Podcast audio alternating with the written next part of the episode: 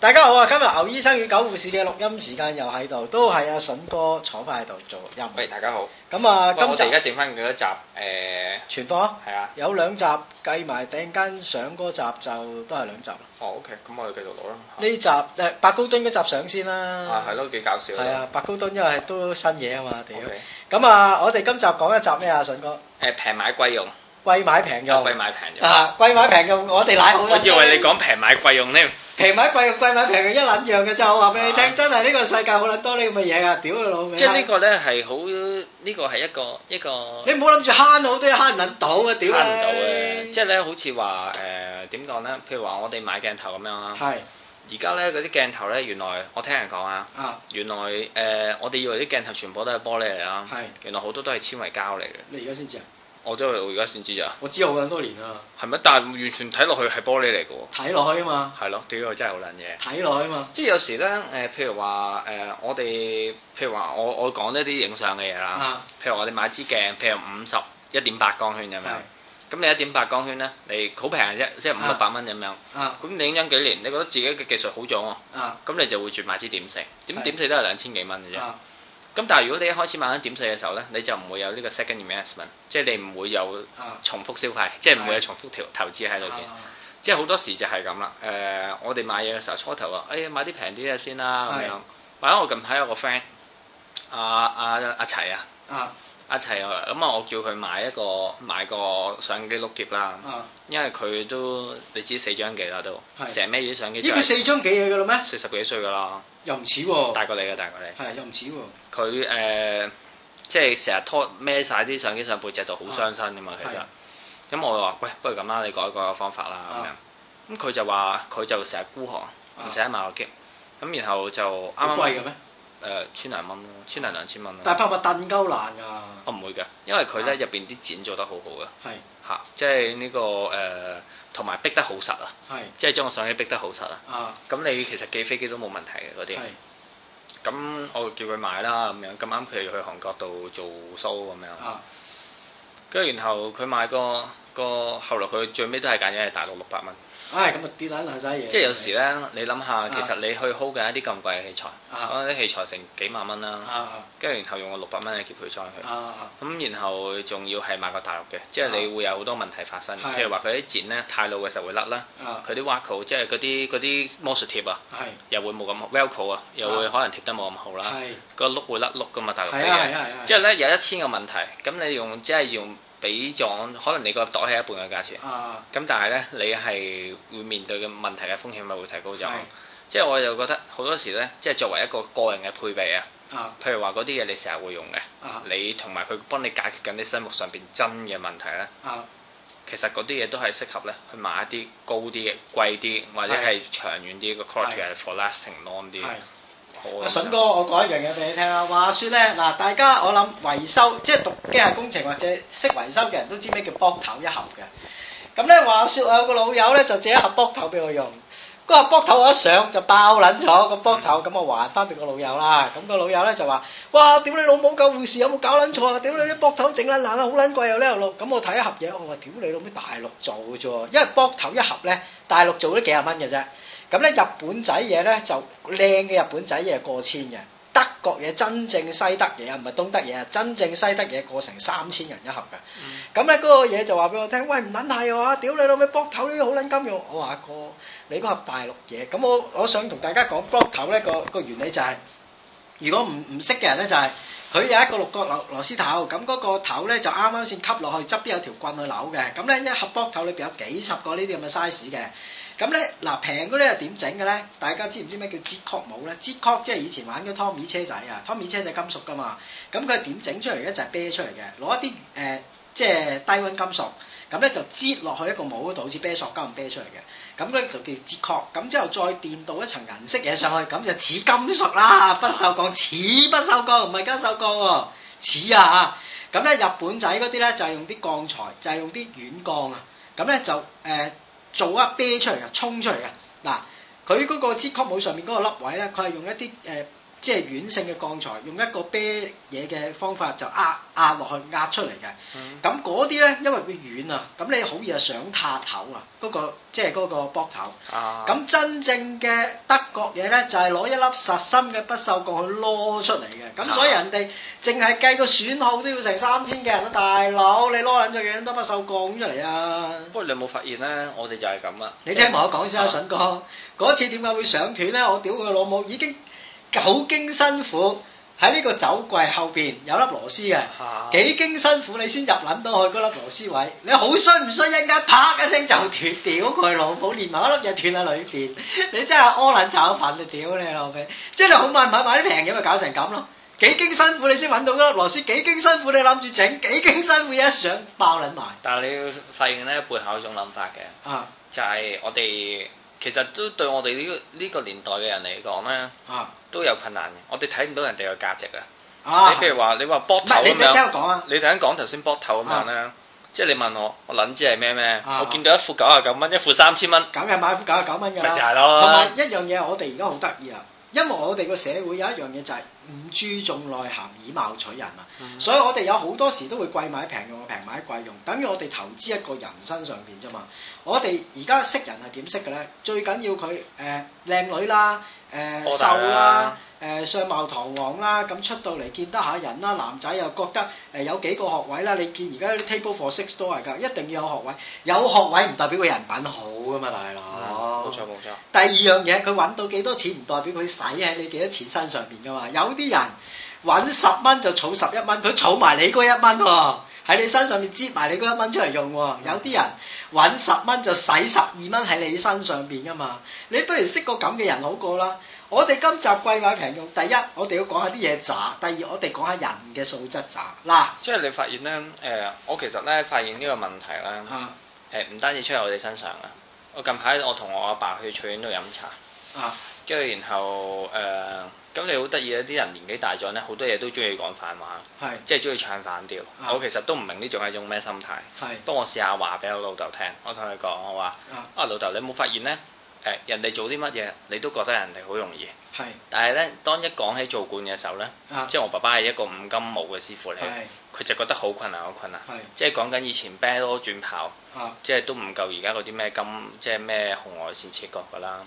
誒，高志哥即係講緊話以前點樣攞個圓形啊啊啊，咁佢講佢以前嘅技術咧就好高超嘅。啊然後咧講起人哋嗰啲咧，影相屌用隻手指啫嘛。啊！即係其實咧，我諗係大家都快有數唔同咯，其實但係佢都覺有得人哋啲嘢易做。其實咧易做，咯大家都係有個通病咧，就係啊只係睇到事實嘅表面，自己嘅價值，啊係睇唔到人哋嘅價值。啊即係呢種咧，誒、其實咧，我哋再講再低啲層次咧，就係、其實你係尊唔尊重人哋。係即係咧，譬如話有啲人就會話：喂，屌買螺絲批啫啊，三蚊有一折，三百蚊就有一折。哎唉，你講起螺絲批筍哥，啊我想講嗱，我買架撐永遠唔慳嘅。頭先你見到我嗰啲螺絲批最貴嗰套千幾蚊嗯，四支啊，五支。唔知誒、嚇？你嗰度上眼鏡嘅螺絲批，咁我嚟整咩嘅咧？就我嚟整嗰啲誒電腦板嘅先導板。嗯咁咧最平嗰 set 咧就百零蚊，咁第二 set 貴嘅三百幾。咁啲人成日都話，咁我老婆咧，阿寶寶龍咧成日都講，嗰陣時即係唔知道呢啲嘢嘅用法嘅時候，屌你老味十蚊店買得啦，你咪去十蚊店買支咯，試下。嗱，我想同大家講，貴嘅螺絲批同平嘅螺絲批嘅用法就係、你死撚或撚爛揾，你先揾到電路板一粒你真係要開出嚟嘅螺絲。嗱，電路板啲螺絲好得意嘅，通常你呃落塊電路板一上死佢機上噶嘛，即係攞啲電螺絲批一上，啪一聲嘅 jam 死咗噶啦，即係佢佢單向性一一嘢上去係咪上爆佢啊？其實係誒個塊電腦板上面有個位俾你上，即係會實咗㗎啦。哦，OK 你再倒翻扭出嚟咧，其實係需要一啲力氣嘅，但係嗰粒螺絲好撚細嘅啫嘛。哦，你要所以就畫下啦。你要用普通嘅螺絲批上，一係嗰粒螺絲就俾你上到塌撚晒牙，因為食唔實啊嘛。一係你就屌你老味，因為個螺絲批你有你轉，嗰支柄有支柄轉，支棍有支棍轉，係咁啊屌你老味又上唔到出嚟。咁你拆到部嘢散鳩晒嘅時候，先有呢啲問題就慘啦。所以你買螺絲批，我永遠都係買啲好撚貴螺絲批，佢唔會出賣你。嗱，逢係啲嘢你花咗錢。買咗最慘嗰樣嘢就係用一次唔用得，喺最重要工具，永遠用工具用人都係，永遠就係你需要先會用嗰樣嘢㗎，係啊你需要先會用嗰個人㗎。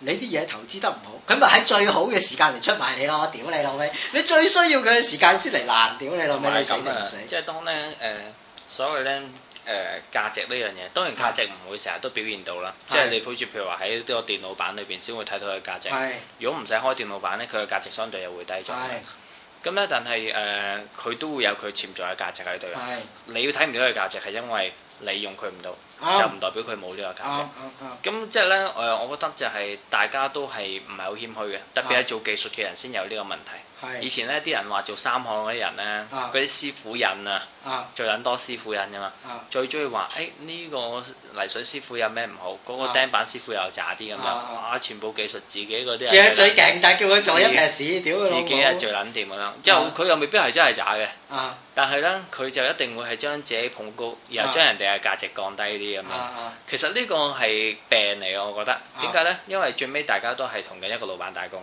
啊！即係大家都係被大家都係俾錢收買嘅啫嘛啊。你幾叻都好，其實你可能收嘅錢都係得咁多，啊而你手下得一對，你做緊嘅時候你就做唔到人哋嗰份，係人哋就會有佢自己嘅生存空間㗎啦。係即係呢種誒用方法。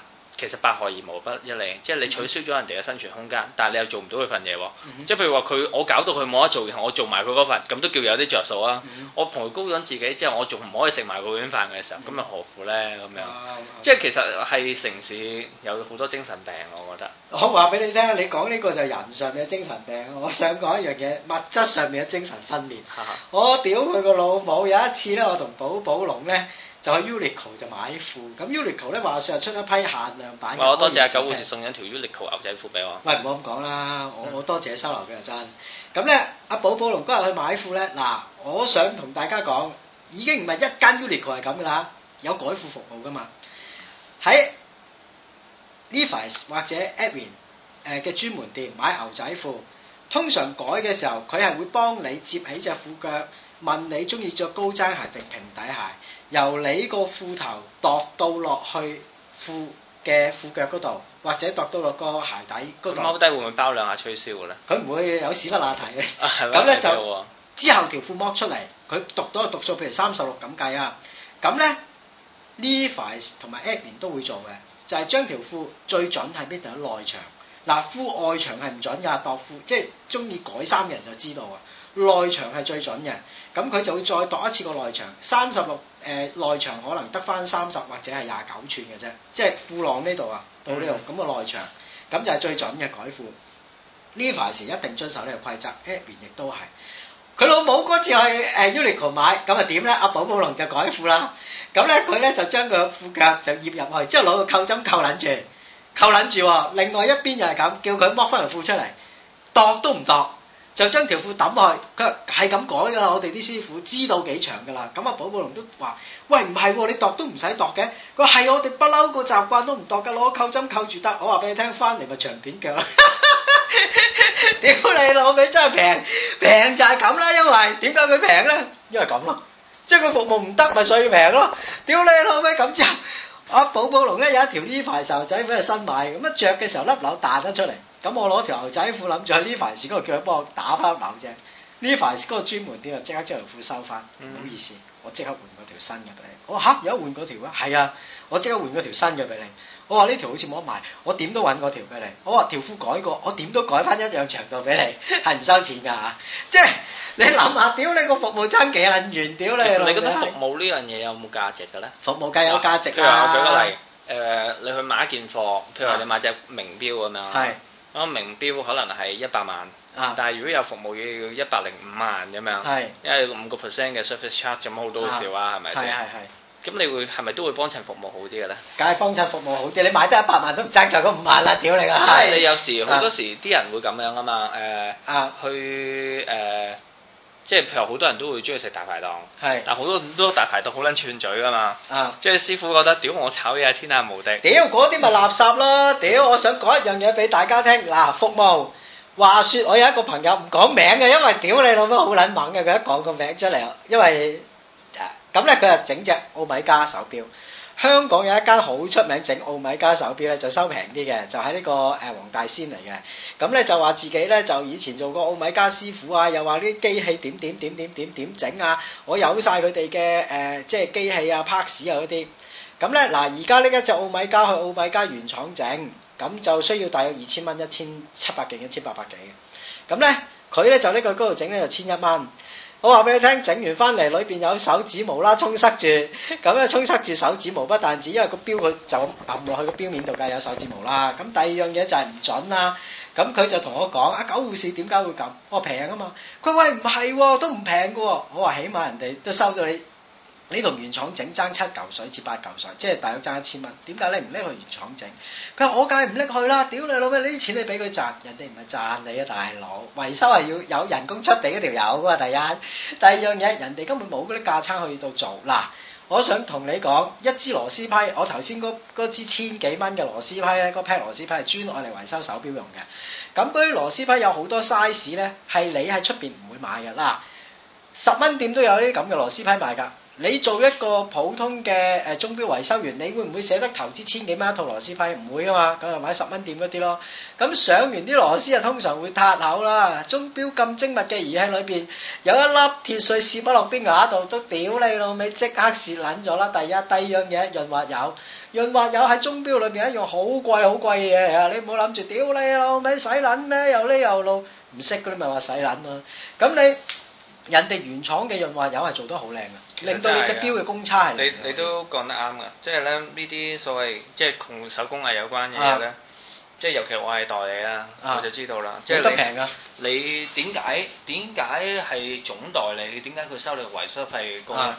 咁除咗佢人工係偏高啲啦，係啊其次之外，真係係個維修嗰個配套。係你譬如話，我就講鏡頭咁講啦。啊如果大家咧屋企都有鏡頭嘅話咧，就試下咧就將個對焦環啊嗰個橡筋圈咧就掹咗出嚟先。啊入邊有三口螺絲嘅，啊三口螺絲咧就係去令到咧嗰塊鏡啊嗰個平衡啊，即係係 tilt shift 嗰個我平明衡啊白。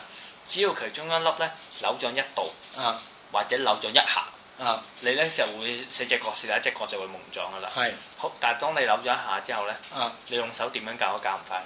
係特別而家係 zoom 鏡咧，啊，當你廿四啱咗嘅時候，五十就會錯，五十啊啱就會七十就會咁要錯。佢點對㗎？如果七十三百嘅話咧，就撲街啦！啊七十啱嘅就七十五錯，七十五啱，七十五啱埋之後八十就錯。點投入人就用機度咯。哦，明白即係咧，其實就係、誒。呃而家咧，所謂即係電子零件咧，啊你見到而家都即係全部嘢都變成一個電腦板仔，一個電腦板仔裏邊已經冇晒，即係已經係用晒啲微型電腦去取替晒㗎啦。根本啲嘢唔可以我哋其實啊，都自己整唔到㗎，手工係處理唔到係啊，㗎。手工處理唔即係我因為咧前一排小弟咧就跌咗一支鏡落地，到啊咁然後我拎俾一個舊士咧，即係幫我整鏡整咗十幾年嘅師傅啊嗰度幫我維修支鏡。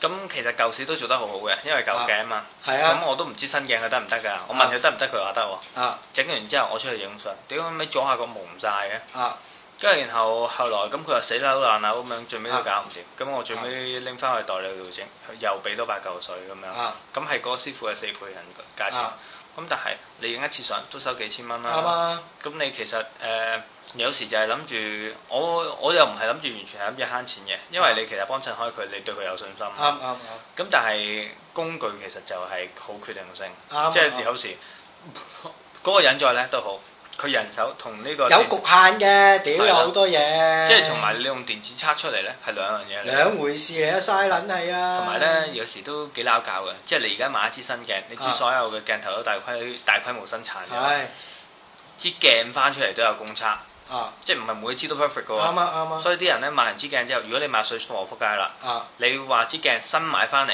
就已經係有偏差嘅時候係，你拎去廠廠唔同你搞，仲仲同你搞唔對㗎㗎，我同你搞都收貴咯。係啊即係咧誒，有時我哋做代理嘅時候，又要保障自己唔會有水貨咧，係。咁我哋一定會將個維修費調高一倍，係啊咁咪抵你死嘅喎，因為你買嘢嘅時候慳咗幾百蚊，啱啊，咁你遲啲你就要承擔翻呢個責任啱咯。啊，啱啊，特別咧係，所以咧有時買嘢嘅角度去睇咧。啱啊，誒、呃就如果你已經係決定要買貴嘢嘅話咧，我啊都係建議大家買行貨，啱啊，我都係咁諗。我話俾你聽，我哋嗰平嘢度，就冇所謂。我話俾大家聽，平嘢咧，你用完諗住抌就冇所謂。我嗱，有同大兩家樣嘢咧，啊買水貨係冇問題嘅。係第一係菲林，係。第二日公仔面，係啊係啊係啊，其餘你都唔好諗住買。嗱，我哋互協咧就成日有一啲單張記哦嚟， 係啊係啊係啊，咁咧就買嗰啲好多着電器數喎，好電似器產品。話説我有一個朋友啊當醫嘅，咁咧做大夫，好衰唔衰啊死慳還係咪牛醫生慳，唔啊？係牛醫生。咁咧嗰個人就唔聽我哋。點解你？講親嗰啲醫生都係咁撚孤寒嘅？我未見。屌講真一句啊，醫生撈定大啊嘛。嗱，醫生喺呢個社會上面好多人對你有期望㗎，你所以期你望一使錢就唔可以太孤寒。你期望一個醫生住，啲人會覺得你住邊㗎？冇理由住居屋㗎。嗯第一唔會可能，你住層私家樓，人哋問你住邊？屯門區啊，咦咦你住邊㗎？誒、住呢個元芳，哇似啲樣。你諗下而家個醫生頂薪啊，政府啊，我哋嗰啲醫生做咗十鳩幾年先得嗰十零皮，新入職一個六七皮嘢一個月，你點供啊元芳？首期你咪撚夠俾啊細佬，你仲供車咧？你咁人啊問人哋問你喂你醫生有冇醫生唔揸車嘅咧？大撚把，係啊！屌你老味邊養得起架車啊細佬！而家你估養車平啊香港地啊，你買架靚嘅買唔起，你買架平嘅你揸出嚟又覺得核撚突，你買架貴嘅入油都唔撚夠俾，屌你老味嘥鳩氣啊！即係你唔好以為做醫生律師真係好撚風光，我話俾大家聽真係唔好撚風光。咁咧嗱，嗰、個人就買一部洗衣機，咁佢問過我，因為我以前做過冷氣啊、電器嗰啲嘢。佢就問我九護士，我想買呢部誒誒、呃洗衣機好唔好？我話屌，還屌部洗衣機都係平咗，唔知一千蚊。你部洗衣機都要買部即係歐洲機，你不如去誒、呃、嬌敏啊，即係太平洋電器嗰度，你買部即係真係正宗嘅歐洲嘢啦。佢話誒，屌你老味，你洗衣機都係咁撚樣洗啫，你識乜撚嘢又呢又落啊？咁我話算撚數，你是但買。咁你唔好問我啊。啱啊，你自己有答案，你問我做乜係啫啊？同埋咁個佢就真係就走去互協嗰度買喎。咁咧互協嗰度買一部洗衣機，嗰部洗衣機咧就彎撚咗，唔夠一排，個去水位彎撚咗，件 p a r 彎撚咗。咁佢咧就打去代理嗰度，代理就同佢講串鳩佢。佢話哥，你部洗衣機喺邊度買㗎？第一時間問佢。佢話我喺誒互協邊邊邊邊邊度買嘅。佢話你知唔知部洗衣機個 model 已經係 over 咗差唔多誒、呃七八年㗎啦，我哋已經唔出㗎啦。佢話咁唔出，你哋有得賣嘅。佢話係咪因為平咗好多啊？嗰啲因為倉底貨嚟㗎嘛。 第一，第二樣嘢，佢係因為嗰個 p a r t 咧已經唔出，冇得換㗎啦部洗衣機，即係冇得再整啊！就算師傅上嚟都冇計啊！咁佢就投訴人哋話：哇！你哋啲服務咁撚渣，又呢又路，人哋都叫你買行貨啦。哦，即啊即係對護業係賣水貨。唔係有啲係水貨嚟啊，平到咁嗰啲係水貨嚟啊嘅，即係佢佢平得咁樣樣嗰啲就係水貨嚟，有問題嘅一定係，因為誒、呃我以前做電即係做冷氣，我知道嘅，即係做電機呢啲嘢咧，我話俾你聽。你買一件貴嘅電器同平嘅電器係爭好撚遠嘅。我想同大家講，有啲電器已經唔存在嘅，有幾個牌子。三洋而家仲有冇誒、呃出吸塵機啊？大家話俾我聽，我就唔知啦嚇。三洋嘅摩打係出名喺世界上面啊，首屈一指係最靚嘅。咁點解三洋唔再出摩打呢？而家三洋我記得摩打已經係再冇出過，因為三洋嘅摩打襟用，啲廠商唔希望付出咁嘅代價，令到自己件產品嗰、個、呃、即係。即係年個齡啊周期個周期長啊，講咁你咪換唔到第二件貨咯，所以啲人就唔會訂三洋。啲人成日都話：，誒、哎三洋啲嘢唔得，三洋嘅摩打喺呢行，我以前做誒、塑膠帽咧，見三洋摩打係數一數二出色，同埋咧，我哋嗰陣時做電梯咧，機頂好多咧好大型嘅摩打都係三洋做嘅。嗯同埋第二個最出色嘅就係三菱重工，三菱重工做摩打係好出色㗎。以前三菱重工啲冷氣機咧，嗱，你買部冷氣機，普通呢啲咁嘅誒豆腐機，我哋叫豆腐機啊。邊啲叫豆腐機咧？你而家去買千零蚊部嗰啲大陸機，咪叫豆腐機啦。用完之後係冇得整嘅。你話咩撚嘢打雪種啊，諸如此類，你都嘥撚氣。裏邊個摩打根本人哋計撚住幾多轉數就 lock 死㗎啦，連整都冇辦法整嘅。咁點解三菱重工賣貴咁多倍？就係人哋個摩打嘅維修啊，人哋度嗰啲料係真係可以用你十鳩幾廿年。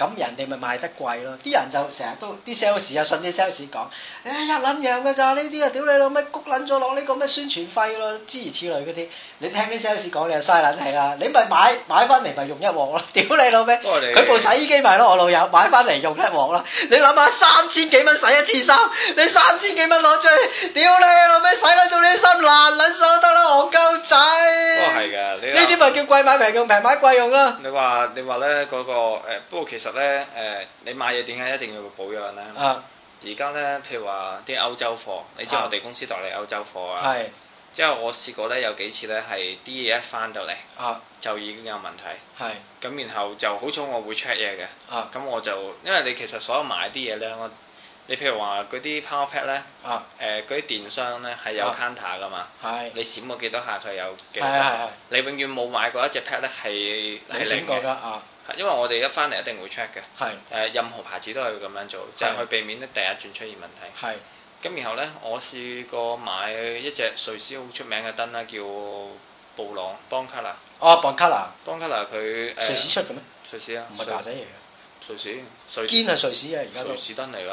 而家都係瑞士出嘅 b o 我 n c a l a 係係瑞士三寶啊嘛，哦野冷空邦卡拿啊，仲有一隻唔記得二咗。零空都係瑞士嘅咩？而係家啊，誒唔係印度嚟嘅係。哦，係啦，二零佢我有一次一翻到嚟，個燈罩黑色嘅，唔撚係係啊嘛，發咗毛。 b 卡 n 喎，係啊係啊，咁撚即係渣你就估唔到啦。係啊跟住然後我近排又試過訂嘢喺荷蘭翻嚟。啊，仆街個箱入邊有隻老鼠喺度，生㗎，死嘅老鼠唔撚乾係病，嘛乾咗嘅老鼠唔撚係病，喎我有張相喺度添，我特登影嘅，我咁 send 翻撚俾渣啲我。嘢，即係咧，其實你諗下咧，誒、歐洲人咧，其實啊咧係誒做嘢唔謹慎咧，唔會係一個唔會局限喺一個地方裏邊發生，係而全部嘅後生仔會喺同一個潮流裏邊，大家都中意上網，大家中意玩啊電腦，大家都誒、呃對做事可能個態度都會有改變嘅時候咧。啊，你好難期望淨係一個地方嘅小朋友特別差，另外個地係方嘅小朋友係特別好係係嘅。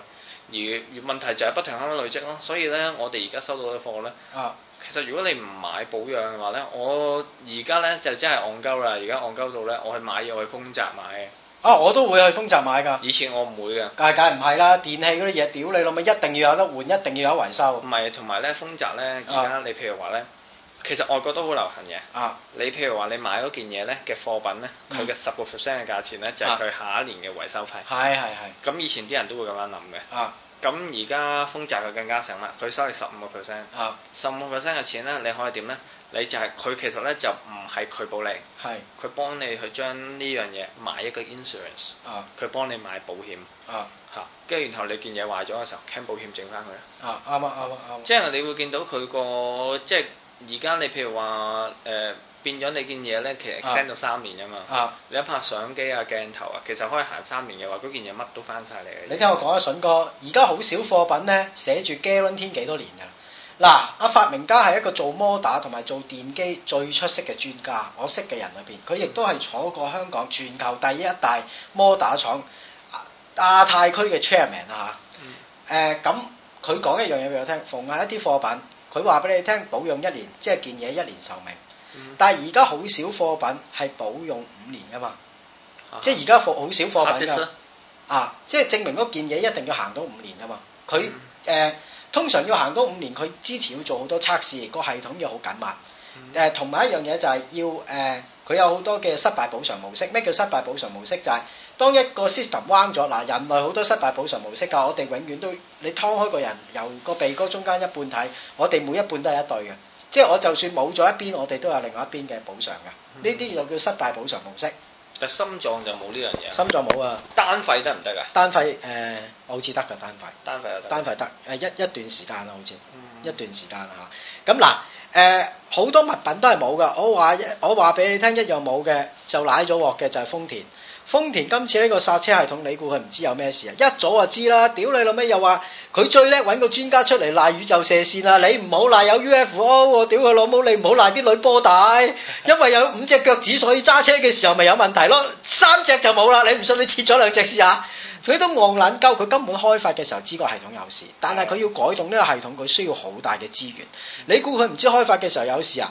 電子系統 Benz 佢用咗好多年啦，但係 Benz 人哋一不斷改，不斷改，改到真係好完美先推出市場。豐田唔係啊嘛，豐田改到咁上下，啲嘢覺得 OK 啦。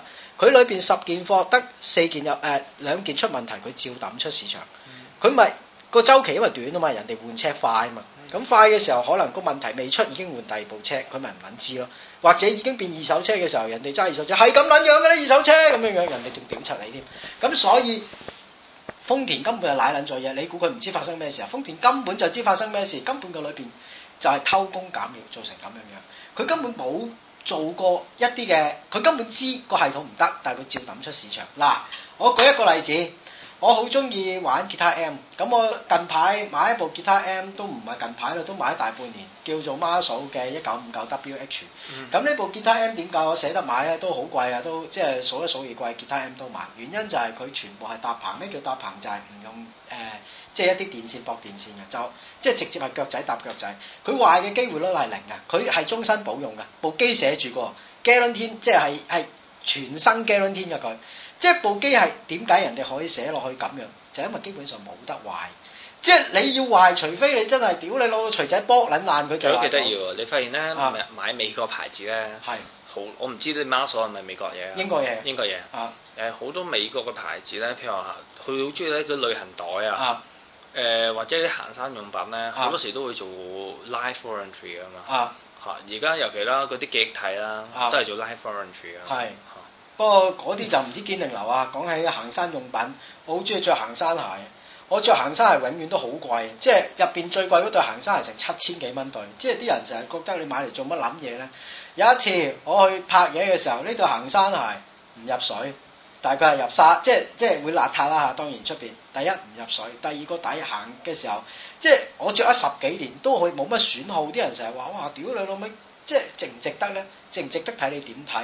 喺呢啲咁即係咁 tough 嘅環境裏邊，一對咁嘅鞋幫你唔撚少啦，仔。我想問泰博蘭派白狼眼鏡咧，係佢有冇 warranty 嘅？冇冇嘅，冇噶冇噶，即係爛咗就冇㗎啦。爛咗冇啦。即係點解有啲貨品佢可以真係俾到終身 warranty 嚟咧？就係、因為誒，呃佢、真係啲嘢得，人哋先會咁做。呢啲貨品都唔撚得，你咪自然平咯。而家啲人唔係講呢啲啊，最緊要個樣似，個樣似唔係嗰啲嘢嚟㗎嘛。泰哦白狼係精緻品嚟嘅。啱啊啱啊，即係個樣似就唔係嗰啲嘢啊嘛，嗰啲嘢你個樣望落去係像，但係唔係真嘅樣係咁。嗱，等於玩吉他，我買吉他我永遠係買一啲好貴嘅美國吉他。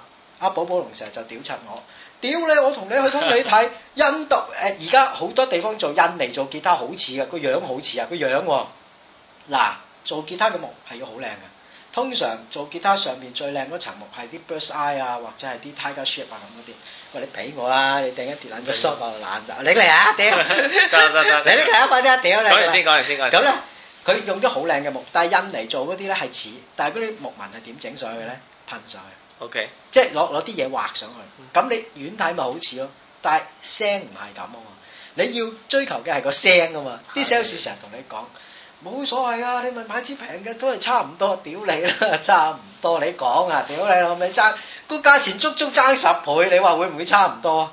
即係有時有啲嘢收得你平就唔會係差唔多啦，如果唔係人哋唔做件貴嘢出嚟啦，冇錯，即係所以我都覺得，即係今集講起嚟咧，即同埋係一樣嘢，我想同大家講啊，對人亦都係一樣啊。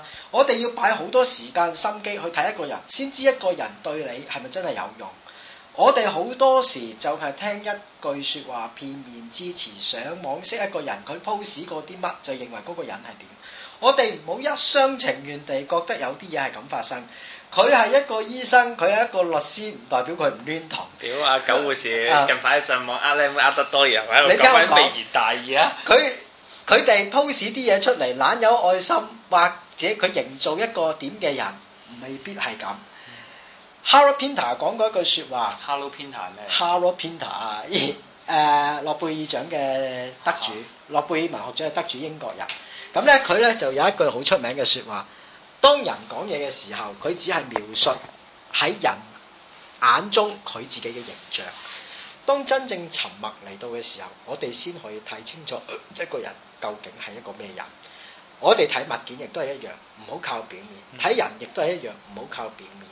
誒、美麗唔係代表一切嘅，真正要睇一個人嗰、個、呃、修為，佢有冇用，佢係咪有鹹藥，唔係睇呢啲。誒、呃阿周中師傅講咗一句説話喺誒、呃美女廚房裏邊講。咁咧有一次，誒、我唔記得阿阿 Manda S 講問佢呢啲嘢，誒、問佢啲乜乜乜乜乜，阿周中就話：我喺 model 嘅領域裏邊，誒、呃你咪識咯，你咪即係你係專家，但係喺煮飯嘅領域裏邊，我係專家。每個人識嘅嘢唔同，有好多人好片面咁樣樣講一啲即係玄而又玄嘅説話，你唔好以為佢叻啊！係，我會覺得有一日即係誒、呃你睇唔到人哋嘅價值，係因為誒佢嘅價值喺今日對你冇用，啱係但係佢有一個潛在價值，啱啱即係尊重人係最緊要，我覺啱得。啱啱好，就喺度。 ，OK，拜拜。